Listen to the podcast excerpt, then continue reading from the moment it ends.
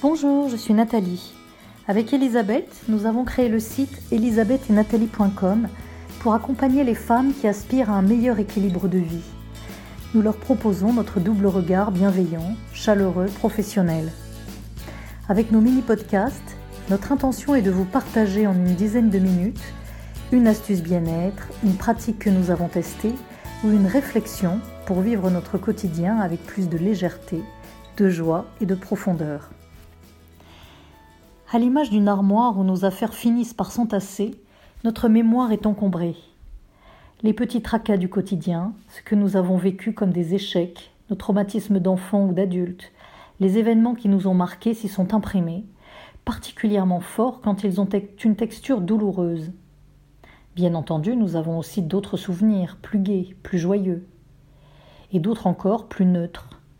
Mais le temps finit par gommer ces derniers, tout comme il édulcore nos souvenirs tranquillement heureux, ceux dont l'intensité émotionnelle se situerait dans la moyenne si nous les évaluions sur une échelle de 1 à 10. Il y a donc une forme d'injustice dans l'armoire de notre mémoire. Tout devant, il y a de ces réminiscences, comme posées pêle-mêle, deux choses qu'il nous serait plus confortable d'oublier ou de mettre de côté. Vous savez, ces fameux souvenirs douloureux, ces vécus comme des erreurs, des échecs, des ratés, ces peurs qui nous ont inondés, ces tristesses qui nous ont emportés, ces colères qui nous ont submergés. Alors qu'il serait tellement plus apaisant et joyeux de retrouver sur le devant de nos étagères intérieures tout le beau, le bon, le doux, traversé également, mais dont le souvenir devient parfois comme floconneux. Si notre mémoire nous joue ainsi des tours en exacerbant les uns et en atténuant les autres, c'est parce que tel un phare éclairant la côte pour prévenir les marins des dangers existants, elle souhaite attirer notre attention sur les dangers de la vie. Si je me remémore un échec, une grande peur, un fait marquant douloureux, sans doute ferai-je plus attention à l'avenir en étant mieux préparée, plus attentive, plus prudente, plus présente. Ce qui nécessite une bonne dose de confiance en soi et en l'avenir pour ne pas faire preuve d'immobilisme ou reproduire les mêmes erreurs du passé par peur d'affronter l'inconnu. Car rien n'est pire que la résignation, parce qu'elle nous condamne, expérience après expérience, à revivre les mêmes sensations, à faire du surplace. Si vous souhaitez revenir sur la thématique de la peur, vous pouvez revenir à la newsletter numéro 11, L'envers de la peur.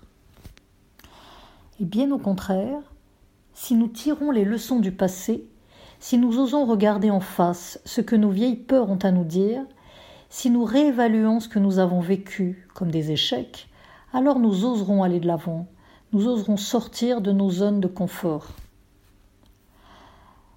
Pourquoi c'est important de parler de ceci aujourd'hui? Parce que l'année 2020 nous a tous mis à rude épreuve. Un virus venu de loin dont on a initialement pensé qu'il nous épargnerait. En dépit de notre incrédulité, nous avons vécu le confinement, puis le port des masques, les gestes barrières. Notre quotidien a été bouleversé. Il y a eu des maladies, des décès. Voilà sans doute ce que le devant de notre mémoire collective va retenir de 2020 il y a eu aussi bien évidemment le dépassement de soi du personnel soignant et de tous ces petits métiers si peu considérés qui nous ont pourtant tant aidés. Les personnels d'entretien, les éboueurs, les caissières, etc. Et tous ces anonymes, toutes ces entreprises si fortement mobilisées au service du bien commun. Quelle place notre mémoire leur réservera-t-elle? 2020 à titre individuel a sans doute beaucoup à nous apprendre nous avons réussi tant bien que mal à nous adapter à l'impensable, à rester chez nous pendant 54 jours, près de deux mois, dans des conditions parfois compliquées. Pour certains d'entre nous, les relations avec nos proches ont été mises à rude épreuve, quand pour d'autres la solitude et le sentiment d'isolement se sont fait cruellement ressentir. Alors comment faire le tri? Comment classer, ranger notre mémoire à souvenir 2020 Avec Elisabeth, nous aimons bien les bilans, et la période de janvier s'y prête bien. Faire un bilan nous permet de nous poser, de faire un pas de côté, pour regarder dans le rétroviseur de nos vies, afin d'en tirer des lignes de force et de mieux préparer l'avenir. c'est ce que nous vous proposerons dans notre newsletter de la semaine prochaine? Et pour celles qui souhaiteraient aller plus loin, sachez que nous proposons un atelier samedi 30 janvier après-midi. Alors pour respecter les conditions sanitaires, cet atelier aura lieu à distance. Il nous permettra de faire un point dans un esprit de sororité sur là où nous en sommes, chacune, dans notre vie respective, en capitalisant sur ce que 2020 nous a appris, pour mieux nous projeter sur cette nouvelle année de changement qui s'ouvre à nous.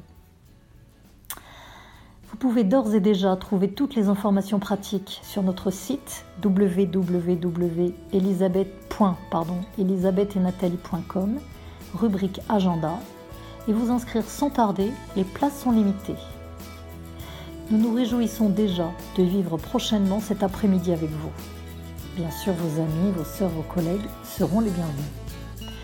D'ici là, si vous en avez envie, n'hésitez pas à partager sur notre page Facebook Elisabeth et Nathalie ou dans les commentaires euh, de, de l'article euh, ce que vous avez envie de garder de précieux de cette année 2020.